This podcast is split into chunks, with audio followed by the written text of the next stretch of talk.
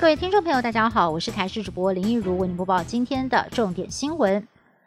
确诊个案九一三曾经在日本确诊，回台湾之后裁检都呈现阴性，后来在自主健康管理期间，一月二十九号自称出现了症状，裁检之后再度验出阳性。不过指挥中心二号表示，其实个案九一三根本就没有出现症状，只是为了想要再检验自己是否是阴性才会装病。目前呢，已经由卫生局介入调查，才发是否会开罚。不过呢，前面这么多次为什么都没有验出阳性？医师认为可能是检验的工具有落差，未来应该还要持续的观察它的 CT 值，确定病毒量没有再增加，才能够确保不是在台湾本土二度感染。不少的台湾家庭急需印尼的移工来做家庭照护的工作，到底何时能够解禁入境台湾呢？现在露出了一线曙光。日前，印尼的疫情严重，加上核酸检验证明可信度遭到了质疑，如今传出了印尼政府拿出诚意，列出了八十间在当地具有认证的医院清单，协助印尼籍移工。开立核酸检验阴性证明，降低抵台后的高阳性确诊率。台湾向国外购买的疫苗迟迟没有下文，有前外交官就批评政府购买疫苗掺杂了意识形态。而原先乐观预估在三月份会有疫苗可打，现在是否会对于当初东洋代理破局感到扼腕呢？对此，指挥官陈时中回应：买卖不在，情谊在，也相信台湾不会是最后一波拿到疫苗的国家。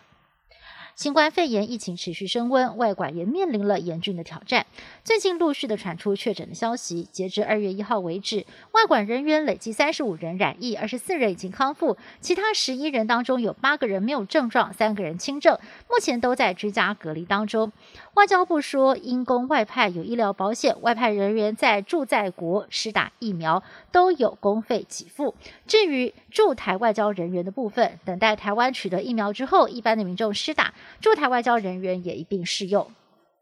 由于辉瑞还有阿斯特捷利康疫苗延迟出货，欧盟最近遭逢疫苗荒。不过，德国渴望在三月份批准疫苗生力军 CureVac。为了加速生产疫苗，德国政府更牵线制药大厂拜耳投入疫苗生产的行列，目标是在二零二二年要制造一点六万剂疫苗。另外，面对疫苗荒，德国当局也表示，只要欧盟核准，俄罗斯或者是中国制的疫苗都是来者不拒。美国太空公司 SpaceX 在去年协助美国太空总署 NASA 回违九年再送太空人到国际太空站，而今年 SpaceX 的目标是要完成人类首次商业太空旅行，让一般的民众也有机会来趟太空旅行。此外，SpaceX 创办人马斯克还说要在五年半之内登陆火星。马斯克还夸下海口，要把前往火星所花的六个月的时间缩短成一个月。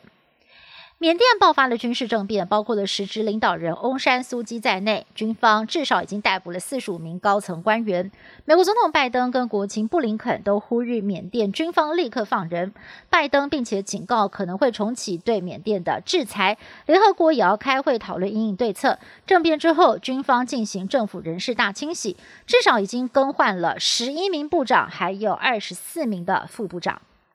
以上新闻是由台视新闻部制作，感谢您的收听。更多新闻内容，请您持续的锁定台视各节新闻以及台视新闻 YouTube 频道。